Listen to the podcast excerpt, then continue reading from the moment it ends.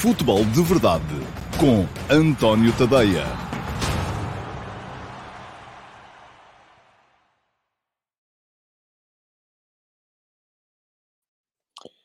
Ora, então, olá, muito uh, bom dia a todos e sejam muito bem-vindos à edição número 629, eu acho que é, hoje esqueci-me de tomar nota aqui à minha frente, uh, mas acho que é a edição número 629 do Futebol de Verdade para segunda-feira, dia 8 de agosto de 2022 uh, primeira edição após o início da Liga. Uh, já tivemos grande parte dos jogos da primeira jornada e, naturalmente, hoje vou aqui uh, olhar com mais alguma atenção para os jogos dos três principais candidatos ao título. Por acaso, envolvem também o quarto principal candidato ao título, porque houve já um jogo grande e que grande jogo foi ontem o Sporting Clube Braga, Sporting Clube Portugal. Empataram 3 a 3, daí o título deste futebol de verdade, porque o Floco do Porto e o Benfica abriram com goleadas. O Benfica ganhou por 4 a 0 ao Aroca e o Floco do Porto bateu por 5 a 1 o Marítimo, ambos a jogarem em casa. O Sporting ontem, então, foi jogar a Braga com o Sporting Clube Braga e empatou 3 a 3. Ora, a edição de hoje, como vai acontecer quase sempre às segundas-feiras do futebol de verdade, vai ser um bocadinho diferente do habitual. Não vou responder a pergunta do dia, um, porque me parece que seria estar a gastar tempo que depois vai fazer falta para falarmos aqui uh, dos jogos dos três uh, uh, principais candidatos ao título. Um, e além disso, também não vai haver propriamente ataques rápidos, mas Uh, vou abrir aqui neste início um espaço não só para vos uh, cumprimentar, desejar bom dia a todos aqueles que já comentaram, o André Pereira, o Alder Ribeiro, o Carlos Pinto, o Josias Martin Cardoso, o Tio Ramos 84, o João Morgado Ferreira, o Simão Rochinol, o Pedro Barreira, o Paulo Dias, o Jair Gomes, o Fábio Teixeira, o Domingos Ulossa, o Bruno Gomes, o João Costa, o Vidal Marques, o João Pereira, o Diogo Tavares, o César Gonçalves, o Amadou Jaló, o Bruno Jesus, o Walter Souza, o Miguel Silva, o Marcelo Branco, o Júlio Mileu, o Miguel Lima, o Carlos Conceição, o Daniel Martins, o Rui Martins, o Sérgio Eixadinha, o Vasco Batista e o Juan Fernandes. Um, para todos vocês, bom dia. Bom dia também para todos aqueles que estão a ver e não comentaram. Estava a dizer-vos que vou abrir aqui um pequeno espaço no início para um, estes primeiros comentários. Diz o João Costa, por que razão diz que o Sporting entrou a patinar quando foi um grande jogo das duas equipas, sendo ainda por cima em casa do Braga. Será que Porto e Benfica conseguiram fazer melhor em Braga? Ninguém sabe. Nem eu, nem o João, nem ninguém. Uh, entrou a patinar porque patinou. Fez um ponto e os outros fizeram três. Agora, o grau de dificuldade é outra coisa. Isso já não quer dizer nada. Uh, por exemplo, no ano passado o Sporting ganhou em Braga. Perdeu em casa com o Braga. Uh, correndo bem, o Sporting pode fazer mais pontos este ano com o Braga, quatro, se ganhar o jogo em casa, do que fez no ano passado. Só fez três. Mas, correndo mal, se voltar a perder em casa, fará só um. Portanto, ninguém sabe. Uh, a verdade é esta. A única coisa que há aqui objetiva é pontos somados. Porto e Benfica 3, Sporting 1. Isso é absolutamente uh, objetivo. Diz o Vidal Marcos que a teimosia de Ruben Amorim com Jogaio e Paulinho vai ser a cova dele. Vidal, já vou falar do jogo mais daqui a bocado. Aliás, aproveito para vos dizer e para vos pedir desculpa a quem me segue no Substack. E está aqui a passar em baixo um, o, um, o link para uh, consultarem os meus conteúdos, é tadeia.substack.com. Vou deixar aqui também um, um card depois na emissão gravada para poderem ir lá e subscrever, nem que seja a versão gratuita, mas para vos dizer que, ou para vos pedir desculpa, porque ainda não saiu a crónica do jogo de ontem. Não consegui. Meti na cabecinha aqui à procura da última vez que o Sporting tinha desperdiçado uma vantagem, ou, ou melhor, um, um, jogo em que tinha estado três vezes em vantagem.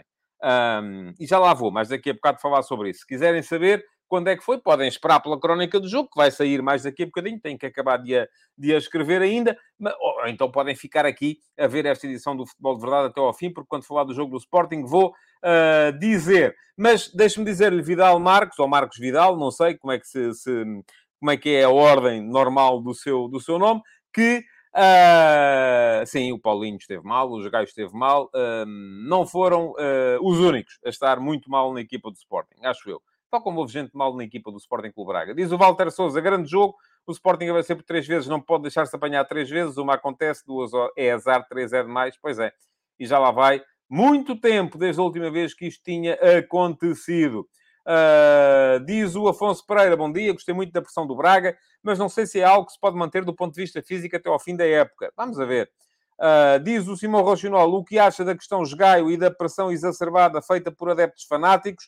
Uh, pois muito bem, eu escrevi, não é sobre isso exatamente, porque aproveitei o facto de ontem o. eu, eu, neste fim de semana não consegui ver muito futebol. porquê? Vi os jogos dos três grandes, de facto, depois estive a analisá-los, estive a escrever sobre eles, enviei-vos os textos para o meu Substack. Um, Tive que escrever os F80 também, que foram saídos durante este, este, final de semana, portanto não sobra muito tempo, até porque o meu pai fez 80 anos no sábado, fui almoçar a Coruche, uh, não sobra muito tempo para ver muito mais jogos, mas vi ontem o Manchester United, tirei um bocadinho para ver o Manchester United, um, para ver aquilo que o, o, Manchester United não fez no jogo contra o Brighton. E uh, aproveitei o facto de ter havido protestos, mais uma, uma manifestação de protesto de adeptos do Man United contra a família Glazer e uh, o facto da equipa estar a jogar muito pouco, para fazer aqui um bocadinho a mistura daquilo que os adeptos, da pressão que os adeptos fazem em cima dos clubes. Uh, isto porquê também? Porque ontem bastava andar no Twitter, uh, e não foi só a questão esgaio, Simão. Uh, ontem bastava andar no Twitter e uh, eu não sei se está aí o Nuno Mourão, uh, o, o, o, que faz o Spaces Sporting no, no Twitter, um adepto do Sporting que faz um, um, um, podcast no Twitter sempre que o Sporting joga, e ele dizia ontem também que nunca, raramente tem tanta gente como teve ontem. Isto é, há aqui, e já houve gente a interpretar mal aquilo que eu escrevi. Eu vou deixar aqui o link também para poderem ler o último passo de hoje, que se chama Teatro dos Pesadelos, e tem a ver primeiro com Eric Tenag, com a situação do Manchester United, com os protestos, porque é que os adeptos protestam e quais são as idiosincrasias próprias dos adeptos dos clubes em Portugal. É claro que isto é uma generalização. Mas se há uma identidade própria para os adeptos em Portugal, uh, e vocês podem levar a mal ou a bem, é a minha opinião, vocês podem ter uma diferente. Uh, e o João Lopes, por exemplo, já me apareceu no Twitter a dizer que eu não tenho nada razão, não é nada assim, e pronto, eu não sei o quê. Ok.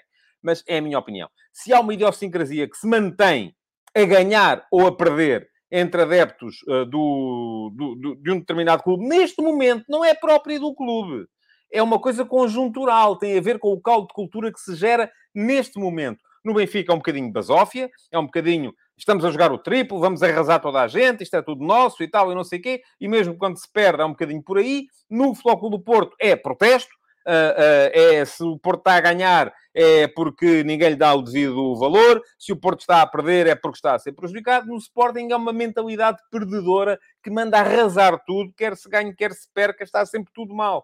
E, uh, ah, um, no fundo, foi um bocado isto que aconteceu. Agora, o que é que eu acho da pressão exacerbada feita por adeptos fanáticos? Oh, Simão, isso é a sociedade que temos. As redes sociais trouxeram-nos isso mesmo, trouxeram-nos a, a, a, democratização da opinião e a facilidade de fazer chegar essa opinião onde quer que seja. E é um bocadinho por aí uh, que, uh, que as coisas se fazem, seja onde for. Agora, deixem-me fazer aqui um parênteses. Eu não estou a dizer que os adeptos do Benfica são todos uns basófias, que os adeptos do Porto são todos uns protestantes e que os adeptos do Sporting são todos uns perdedores. Não. É a minha forma de generalizar e se vocês quiserem pegar por aí para embirrar, como fez o João no, no Twitter, eu não sei se ele está aí também, mas também não vou levar esta conversa muito mais para a frente. Uh, podem perfeitamente fazê-lo, uh, mas, uh, mas não é, não estou a dizer que são todos assim, nem que deixam de ser todos assim.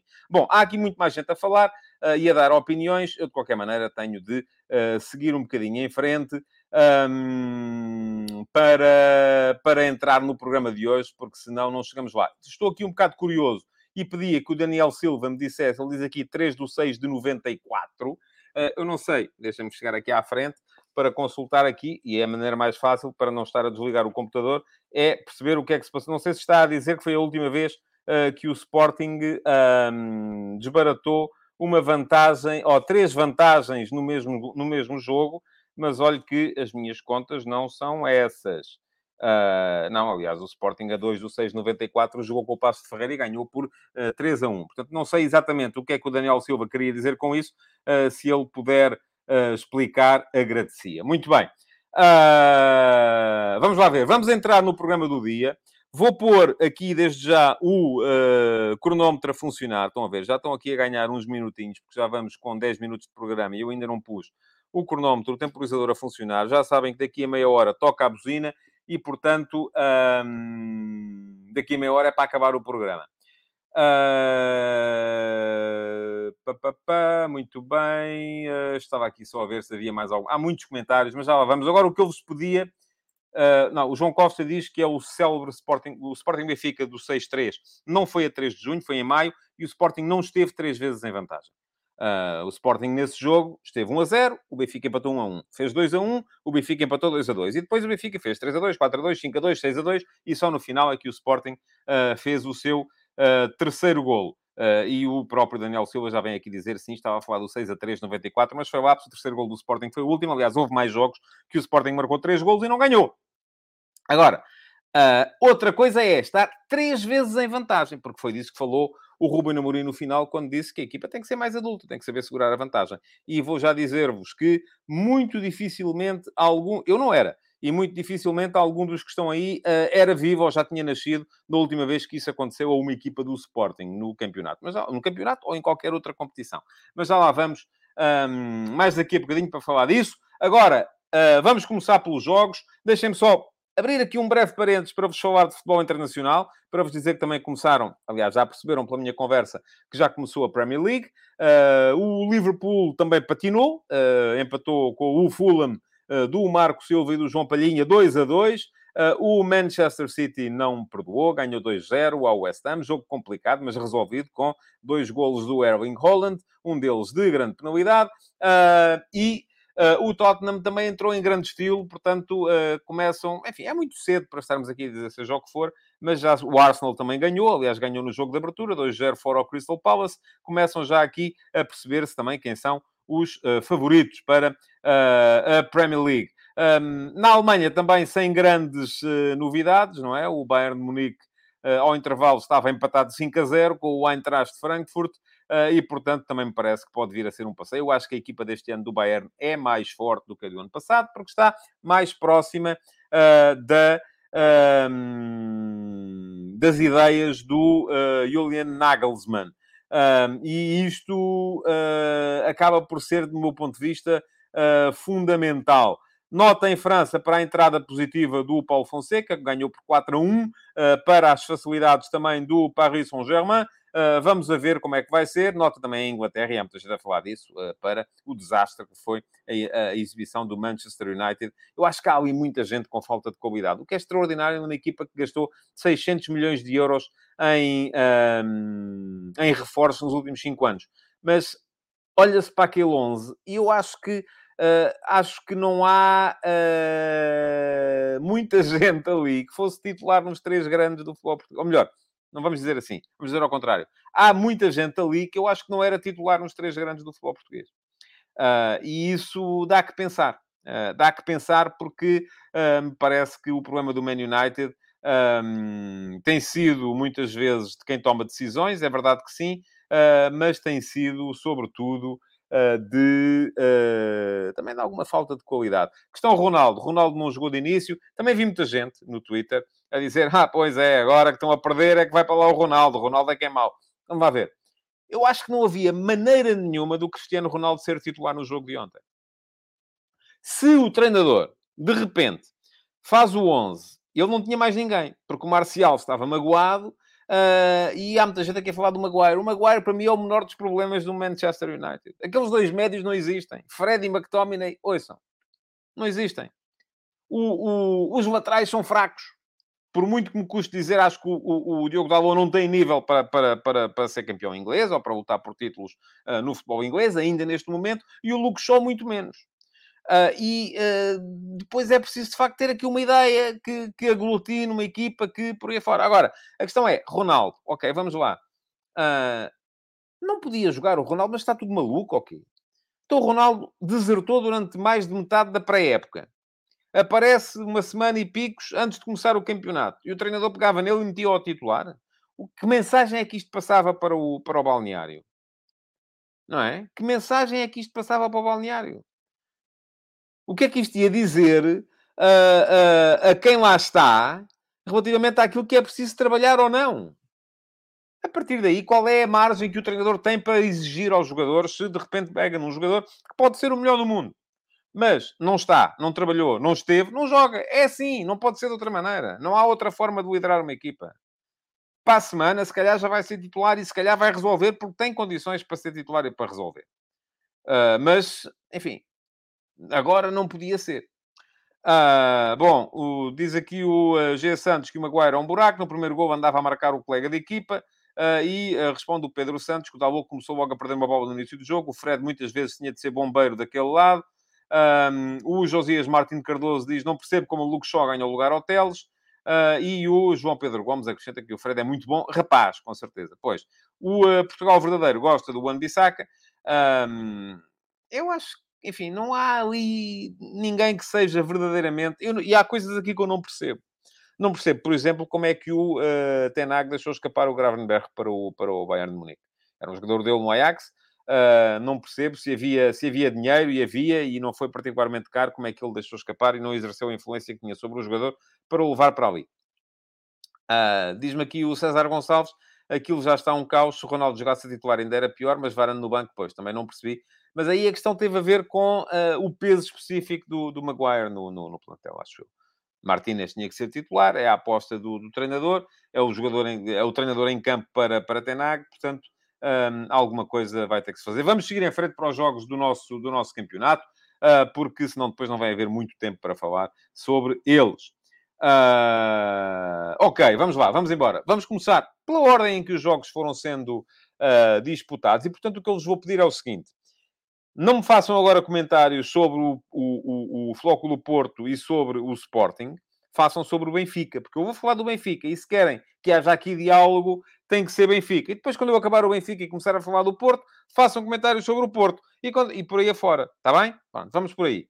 Começou, o primeiro a entrar uh, uh, foi, o, foi o Benfica, dos três candidatos ao título. Jogou logo na sexta-feira. Pergunta ao João Morgado Ferreira e a pergunta do dia.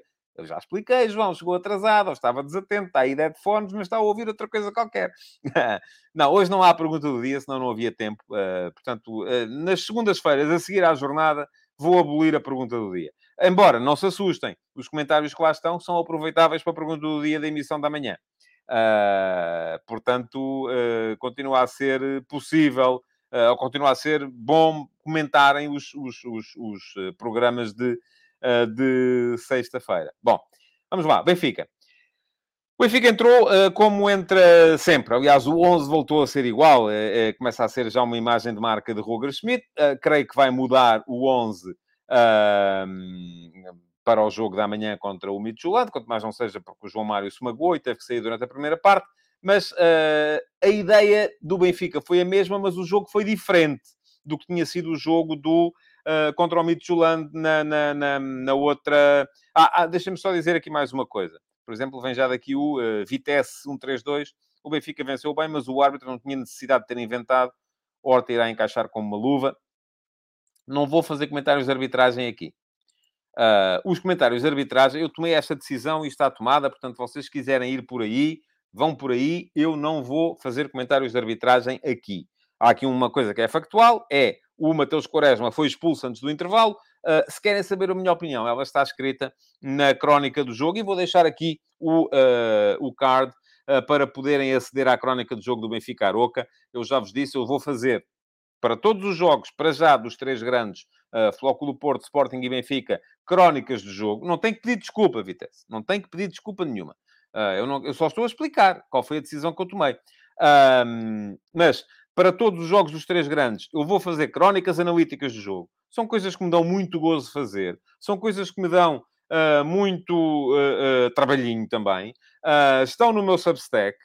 se quiserem subscrever, recebem. e têm lá a minha opinião sobre a arbitragem está lá dada sobre os casos do jogo, sobre tudo isso. Portanto, está dada lá, não preciso dar aqui e é menos tempo que vamos perder aqui e é, uma, e é da maneira que o programa se torna também um bocadinho menos tóxico. Não estou a fugir ao tema, o tema está tratado, agora está tratado onde tem que ser, que é na crónica do jogo, ponto final. Estava a dizer. Uh, o 11 do Benfica foi o mesmo, a ideia foi a mesma, mas o jogo foi diferente do que tinha sido o jogo com o Midtjylland. Porquê? Porque o adversário foi uh, diferente. Uh, Enquanto o Midtjylland estava, eh, foi uma equipa que tentou pressionar alto, tentou sair, eh, tentou eh, jogar no campo todo, o Aroca assumiu as suas próprias limitações. E já vamos ver aqui a diferença de atitude entre o Aroca e o Marítimo, por exemplo. uh, no jogo contra o Foco do Porto, porque assumiram atitudes diferentes. Agora, acho que é um erro virmos aqui dizer que um jogou para não perder e o outro jogou para ganhar e por isso perdeu por muitos. Não, eu acho que eles jogaram os dois para ganhar. Utilizaram foi uh, estratégias diferentes. Qual foi a estratégia do Aroca? Baixar o bloco, tentar fechar o espaço junto à sua, à sua área, obrigar o Benfica a jogar muito mais em ataque continuado do que em ataque rápido e em contra-ataque, e fazê-lo um, precavendo sempre a sua zona defensiva, baixando o extremo do lado da bola para fazer. Uh, e isto fazia com que o. Uh, uh, está aí um grande debate sobre como é que se diz Mitchellland. É Mitchellland, tal como é Brondbu. O Y em dinamarquês lê-se U. Uh, não é Mitiland, mas se quiserem dizer Mitiland, ninguém vai mal. Pronto, a gente percebe. Agora, não me obriguem a, a, a, a, a dizer como não é, porque, uh, pronto, está explicado. Bom, vamos lá. Uh, ia dizer que uh, o extremo fosse o Arsénio, fosse o Antoni, do lado da bola, baixava sempre para fazer lateral. O lateral vinha para dentro para fazer terceiro central e uh, tinha muitas vezes o uh, Aroca uma linha de... Tinha quase sempre, em momento defensivo, uma linha de 5 uh, e tinha muitas vezes uma linha de 6. porque às vezes baixavam os dois extremos. Ora, o que é que isto fez? Fez com que o Benfica tivesse, apesar de ter marcado cedo, o Benfica marcou muito cedo o seu, o seu primeiro golo, num lance em que se viu como é que o Benfica está a trabalhar o ataque posicional e deu Está explicado isso também na crónica analítica que eu mandei para os meus uh, subscritores. Um, mas um, o Benfica marcou muito cedo em ataque posicional, uma bela jogada entre o João Mário, o Rafa e o Grimaldo, com a chegada do lateral do outro lado da área para finalizar, o Gilberto, para fazer superioridade numérica na área. Mas apesar disso, o Aroca não desmontou. Continuou a jogar da mesma maneira. E continuou a manter o jogo, enfim, não vou dizer equilibrado, porque era o Benfica que... Uh, um diz o Helder Ribeiro. Ah, e diz Auschness. Eu sei. Auschness. Eu sou maluquinho dos, das pronúncias. Uh, desculpem lá. Desmetia-se aqui comigo o João Costa, que ainda vou parar novamente à Joana Marques, quem me dera. Uh, era sinal que havia mais gente que não conhecia o programa e aparecia aqui. Bom, seguindo. Uh, o Aroca não desmontou, manteve a mesma ideia. Eu acho que a ideia do uh, Armando Evangelista era lançar o Buquiá uh, ao intervalo, possivelmente, no início da segunda parte, com 1 a 0, para tentar então aí sim explorar mais o, o, o, o contra-ataque. Um, mas acabou por ver-se traído pelos dois golos que sofre uh, perto do intervalo e pela uh, expulsão do Mateus Quaresma, que deixou o uh, Aroca sem capacidade para continuar a jogar. Uh, portanto, o que é que aconteceu? 3-0 ao intervalo, a jogar contra 10, não houve mais jogo, o Benfica dominou completamente a segunda parte e um, o Aroca acabou por ser punido uh, pela sua falta de uh, ambição, podemos dizer isso. Da mesma maneira que o Marítimo, no jogo com o Porto, foi punido pelo seu excesso de ambição, provavelmente. Agora, o que é que está certo e o que é que está errado? Nem uma coisa nem outra. Aquilo que acontece é que uh, o, o, o, cada equipa utiliza. geralmente a qualidade é que define. Da mesma maneira que o Marítimo adotou uma, uma atitude diferente no jogo contra o Porto, que adotou o Aroca no jogo contra o Benfica. Tanto o Benfica como o Porto acabaram por ganhar fácil e largo porque tiveram mais qualidade. Notas do jogo do Benfica ainda para terminar. Uh, belíssima exibição do Enzo Pérez. Uh, se no jogo contra o Midtjylland tinha gostado mais do Neres e do Florentino, neste jogo o Enzo Pérez encheu o campo. Uh, o Enzo Pérez, não, desculpa, o Enzo Fernandes. Ai, que piada. O Enzo Pérez já lá vai há muito tempo. Uh, mas vai acontecer muitas vezes e a muita gente. Uh, belíssima exibição do Enzo Fernandes, assim é que é, encher o campo. Bateu o recorde de ações com bola uh, da última liga, logo à primeira, à primeira jornada. E, portanto, foi ele. E era o médio que o Benfica muito precisava, porque era um médio com capacidade para chegar, para, para alargar a sua ação às duas áreas. Nós uma vitória fácil do Benfica, e eu quando escrevi, volto a dizer, que o jogo se tornou demasiado cedo, demasiado fácil para o Benfica, não estou aqui a implicar, é que as pessoas têm sempre que ver o lado negativo das coisas, lá está. Lá tive muitos comentários a dizer, ah, lá estás tu e tal, não sei o quê, tornou-se fácil porquê? Se fosse o não sei quantos, era porque tinha conseguido tornar fácil. Eu não fiz aqui nenhum juízo de valor. Foi fácil, acabou por ser fácil. Uh, apesar de, naquele momento, entre o primeiro golo aos, uh, salvo erro, 13 minutos. Tenho que ir aqui buscar as minhas notas do jogo, porque já não sei de cor. Um, e o primeiro golo foi aos uh, 8 minutos. E o uh, segundo golo, que só entrou aos 42, uh, o jogo ter sido, não vou dizer equilibrado, porque não foi, o Benfica teve sempre mais iniciativa, mas o Aroca não estava fora. Acabou por ficar fora uh, a partir de um determinado momento. Diz-me aqui o Rodolfo Sezifredo que o meio-campo Enzo Weigl pareceu mais controlador. Está bem, ó Rodolfo, mas o meio-campo Enzo Weigl jogou contra 10, uma equipa que já não estava sequer a jogar, só estava à espera que o tempo passasse. Uh, aliás, o próprio Rodolfo pergunta isso. Será que foi pela facilidade de estar em superioridade numérica? Eu creio que sim.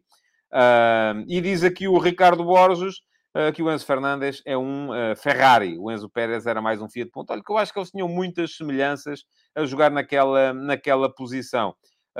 acrescenta o Vitesse 1-3-2. Florentino é bom box-to-box, mas penso que ainda não seja o 6 deverá chegar para o campeonato, mas será curto. Aursnes não é em nada parecido com Tino, são diferentes. É mais físico.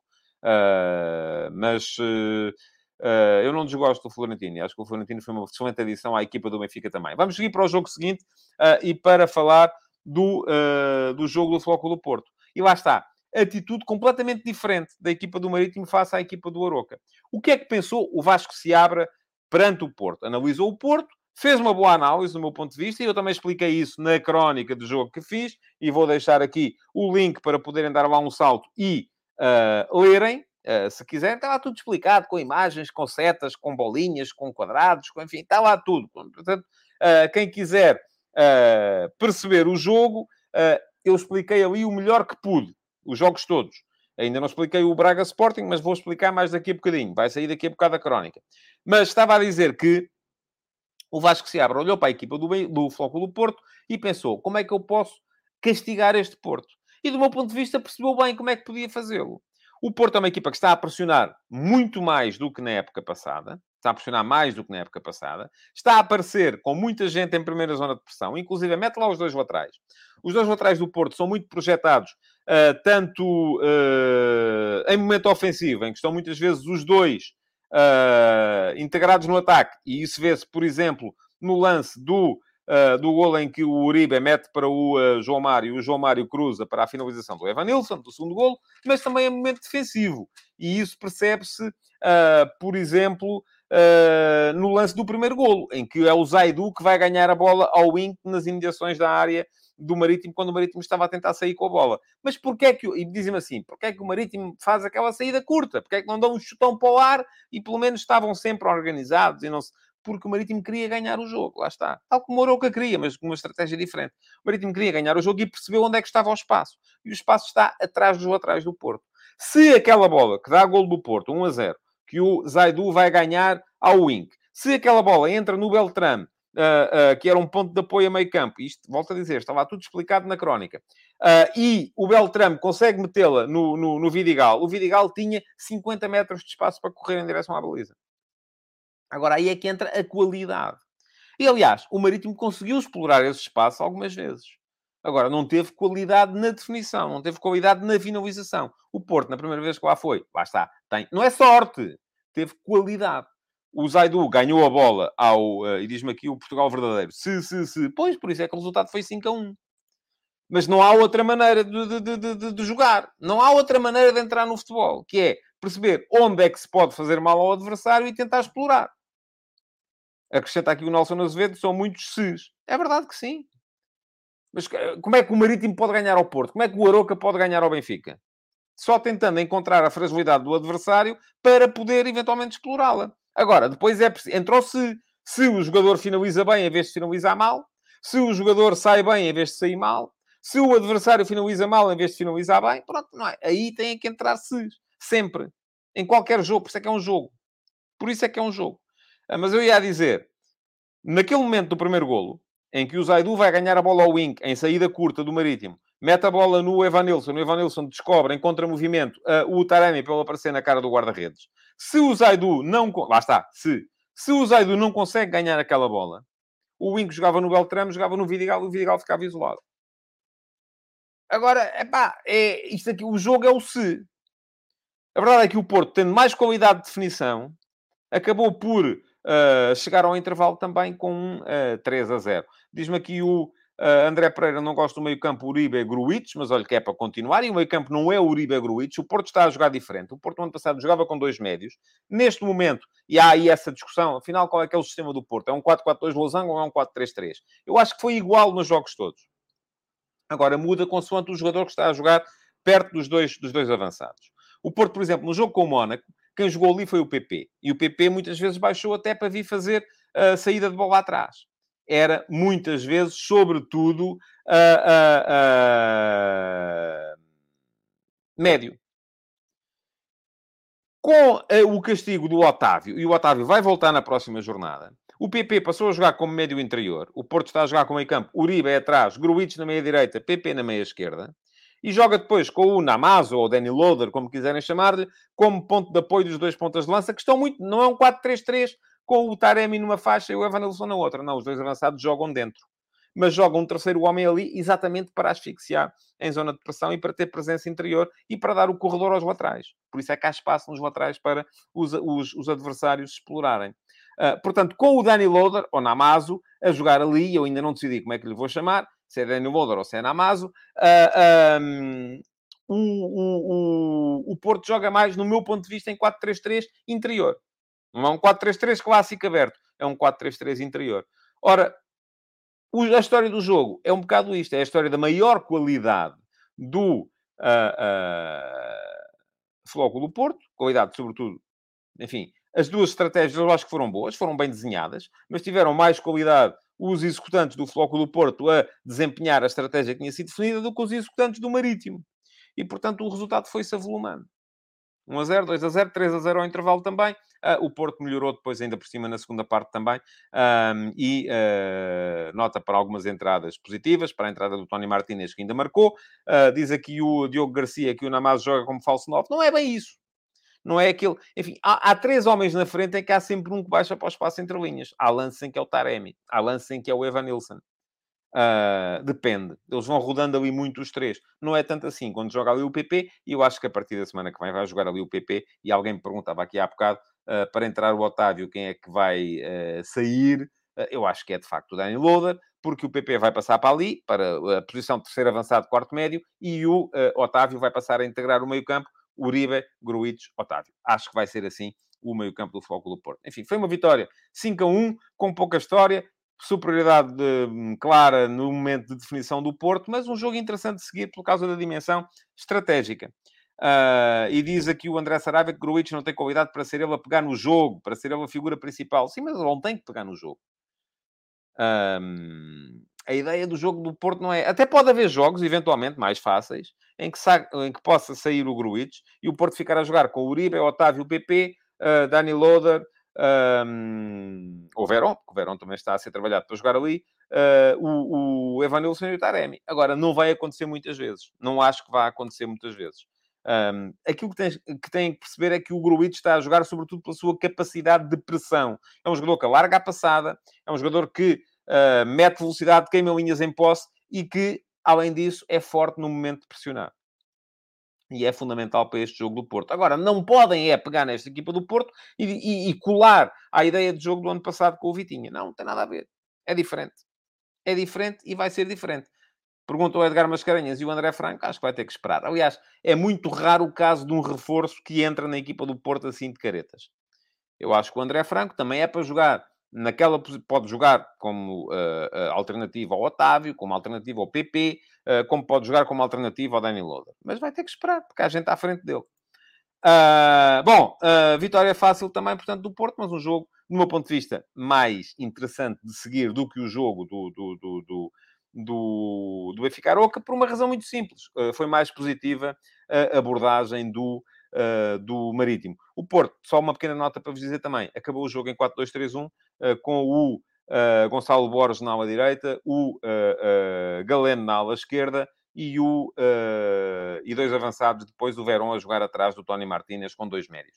Uh, portanto, uh, acaba por ser também um sistema alternativo que o Porto está a trabalhar. E finalmente entramos no jogo de ontem. E quanto tempo é que ainda temos? Ok, 5 minutos. Eu depois prolongo um bocadinho para explicarmos o jogo em condições. Foi um grande jogo. Um, um jogo sempre incerto, com muita incerteza sempre no marcador, uh, com o uh, Sporting a colocar-se, tal como já disse aqui, três vezes em vantagem, mas a ser sempre incapaz de segurar essa vantagem.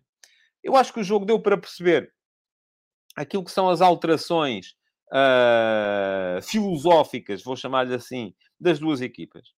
Esta equipa do Braga é mais garra, é mais duelos, é mais intensidade, é mais uh, corpo a corpo, uh, é mais pressão do que era a equipa do Carlos Carvalhal. Esta equipa do Sporting acaba por ser mais posse, mais contemporização, mais, uma, uma, equipa mais dada. Eu já tinha escrito isso mais dado ao ataque posicional do que ao contra-ataque e e ao ataque rápido.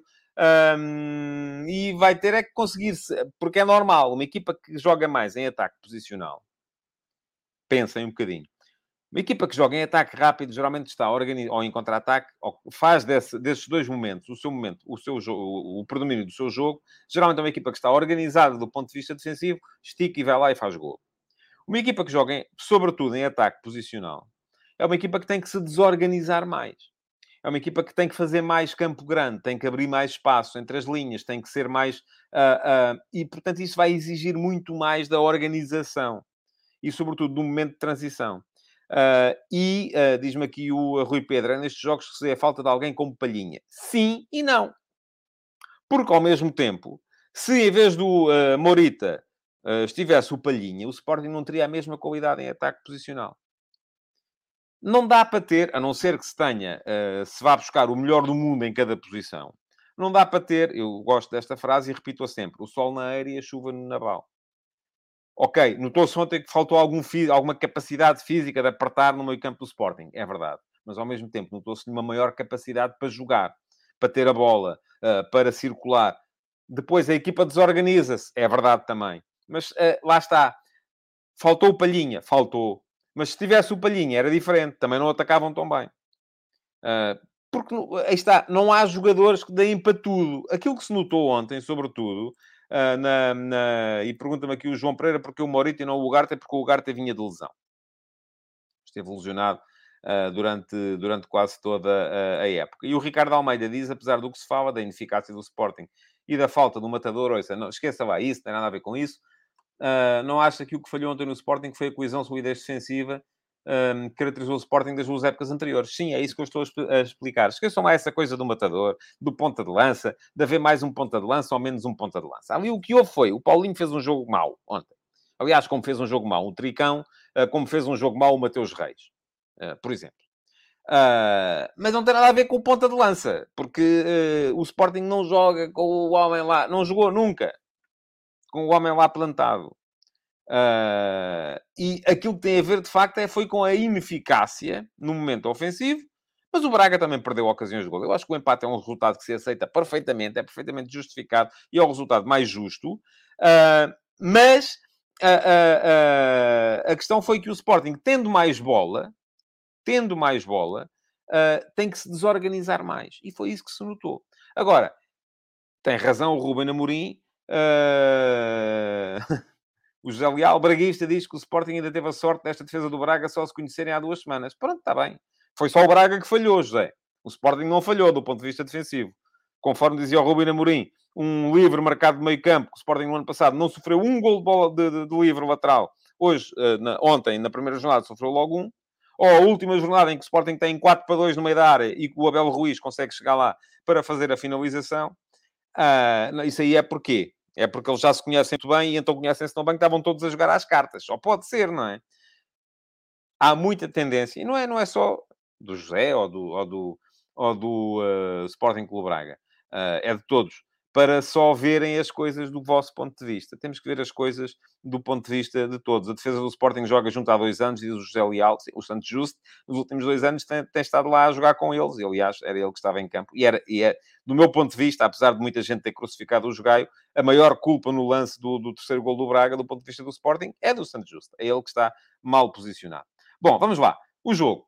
Braga em 4-4-2, muito intenso o pressing, quase sempre a tentativa de jogar direto um, para o Banza uh, e o Banza uh, deixar a segunda bola ao alcance de, uh, seja do Vitinha, seja do Yuri, seja do Ricardo Horta, seja do Rodrigo, quando o Rodrigo entrou. Portanto, e alguma dificuldade do Sporting em apertar as linhas, lá está, porque estava demasiado espraiado no campo e não é porque os médios devessem estar mais atrás, no meu ponto de vista, é porque os defesas deviam estar mais à frente. Mas, enfim, está aí a buzina, mas eu vou ter que acabar de explicar este jogo. Uh, o Sporting, tal como já expliquei, mais posse, uma equipa diferente. O Sporting raramente precisava de criar tantas ocasiões para ganhar um jogo. Ontem criou ocasiões para ganhar. Também é verdade que concedeu e o Braga também criou. Uh, uh, portanto, foi um jogo muito aberto nesse, nesse ponto de vista.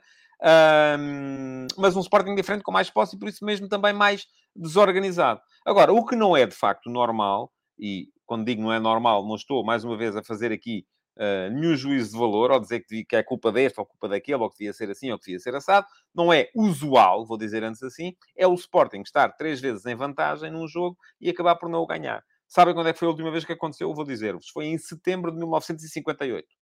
58. Foi há, vai fazer 64 anos no mês que vem. Se há aí alguém que já fosse vivo nessa altura, faz favor de dizer. Eu acho que não. Uh, e quem foi o adversário? Sporting Clube Braga também. Jogo em Alvalade. Sporting faz 1-0, 1-1.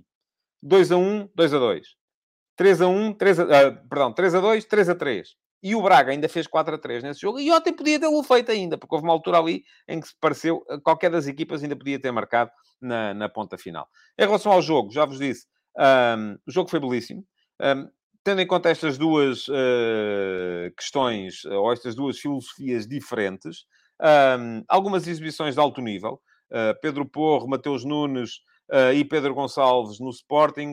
Uh, Almusrati, o Vitinha, o Banza, no Sporting Clube Braga foram, do meu ponto de vista, os melhores da, da, da, partida. e diz-me aqui o João Morgado Ferreira, entre milhares de jogos nunca mais aconteceu. Ao Sporting, não. Quer dizer, há de ter acontecido a outras equipas. Ao Sporting, não. Foi a última vez que aconteceu, foi nessa, foi nessa altura.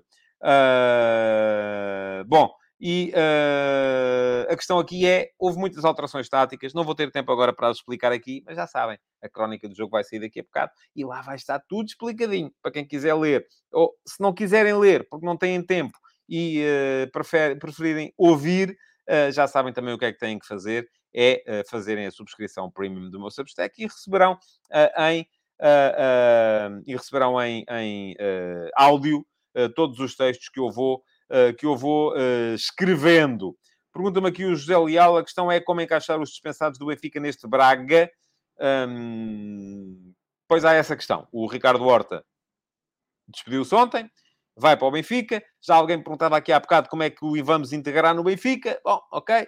Eu acho que o Ricardo Horta pode dar ao, ao, ao, à segunda linha de ataque do Benfica a qualidade de decisão e a, e a qualidade de finalização que ele ainda vai faltando. Será para o lugar do João Mário? É possível. Será para o lugar do... Uh, eh, um, ehm, será para o lugar uh, no meio, passando o Rafa para a lateral? É possível também. Uh, será para o uh, lugar do Rafa baixando? Enfim, pode ser. Acho que passa a ter ali quatro alternativas, ou cinco, se quiserem contar com o Chiquinho. O, o, passa a ter quatro alternativas o, o, o Roger Schmidt para aquelas quatro ou cinco alternativas para aquelas três posições. Diz-me aqui o João Morgado Ferreira com a saída do Gonçalo Ramos. Vamos a ver. Eu acho que se sai o Gonçalo Ramos, uh, então aí tem que entrar o, o, o ou o Henrique Araújo, ou até os dois. Vamos a ver. Uh, como, é que, como é que vai ser. Mas, uh, agora, como é que vão encaixar no Sporting Clube Braga os dispensados do Benfica? Aquilo que se fala é Gil Dias e Rodrigo Pinho. Eu acho que o Gil Dias pode entrar perfeitamente numa daquelas posições de médio ala. O Braga está a jogar num 4-4-2 clássico, Uh, embora um dos dois avançados caia muito nas alas, e percebeu bem o Arthur Jorge onde é que podia fazer mal ao Sporting, era precisamente uh, uh, com as tais bolas longas, para disposicionar um dos centrais para ir discutir a, a bola aérea, e dessa forma criando ali um momento de superioridade, ou pelo menos de igualdade numérica para a segunda bola. Um, acho que o Gil Dias pode perfeitamente encaixar aí, na posição que agora é do uh, uh, Yuri Medeiros, na posição em que do outro lado esteve o Ricardo Horta. Embora, atenção, este miúdo de Jaló parece muito forte, um, entrou muito bem, é dele a jogada do, do, do o desequilíbrio do lance do gol do empate, do 3 a 3, e o Rodrigo Gomes também. Também esteve bem no jogo. Uh, enfim, é um jogador que também pode, também faz ali algum sentido. Dois miúdos muito fortes. Não sei até que ponto é que o Gil Dias poderá, de facto, conseguir entrar nesta, nesta equipa. Uh, agora, depois também há outra questão, que é, e o Rodrigo Pinho, se for também. Bom, o Rodrigo Pinho uh, é um jogador mais fino que não, não casa tão bem, do meu ponto de vista, pelo menos na estratégia utilizada ontem, como casaram o Vitinha. Uh, o Vitinha é aquele jogador de uh, intensidade máxima, sempre a correr, precisa de ganhar capacidade de decisão, inteligência de jogo, mas é normal que isso lhe venha com o tempo. O Banza é um excelente avançado, também muito forte fisicamente, uh, e diz aqui o José Leal, e é verdade, ainda há o Lainês, que não, que não jogou ontem. Uh, mas também para jogar nessas posições laterais do, do ataque. Portanto, parece-me que é um Sporting Clube Braga que tem soluções, um, estaria melhor com o Ricardo Horta? Sim, mas provavelmente não deu para, uh, não deu para uh, poder uh, mantê-lo. Pronto, enfim, alguém há de dar explicações sobre isso, não sou eu que tenho que as dar. Já sabem que neste fim de semana houve F80, saíram mais três. Saiu o Coelho, jogador do Boa Vista e da Seleção Nacional na década de 80, os mais velhos ainda se lembram dele com certeza. Saiu o Mário Coluna, uh, o uh, monstro sagrado capitão do Benfica uh, na década de 60, que fez anos no último sábado, e ontem saiu Mariano Amaro, o capitão do Belenenses na década de 40, quando o Belenenses foi campeão nacional. portanto, são pelo menos dois jogadores históricos para o futebol português. São os três internacionais. Todos faziam anos, o Coelho ainda faz, porque ainda está uh, entre nós, nos dias em que foi publicado o F80. Como sempre, vou deixar aqui o link para poderem ler pelo menos um dos textos. e já sabem, depois o resto é subscreverem o meu canal de uh, YouTube. Não pagam nada por isso, é só chegarem lá, fazerem inscrever-se no canal, ativar as notificações, clicar em cima do sino para serem avisados sempre que eu entre em direto. Fazer like neste vídeo do, do, do, do programa de hoje. E hoje é porreiro porque estivemos sempre acima dos 300. Já se sabe, quando há futebol, um, a malta está, está por cá. Aliás, uh, dizia-me aqui, eu vou só abusar um bocadinho mais da vossa vantagem. Ah, dizia aqui o Diogo Garcia, gosto muito do formato do futebol de verdade este ano mais futebol, menos futilidades, ainda bem. Um, é assim que, uh, que queremos que seja.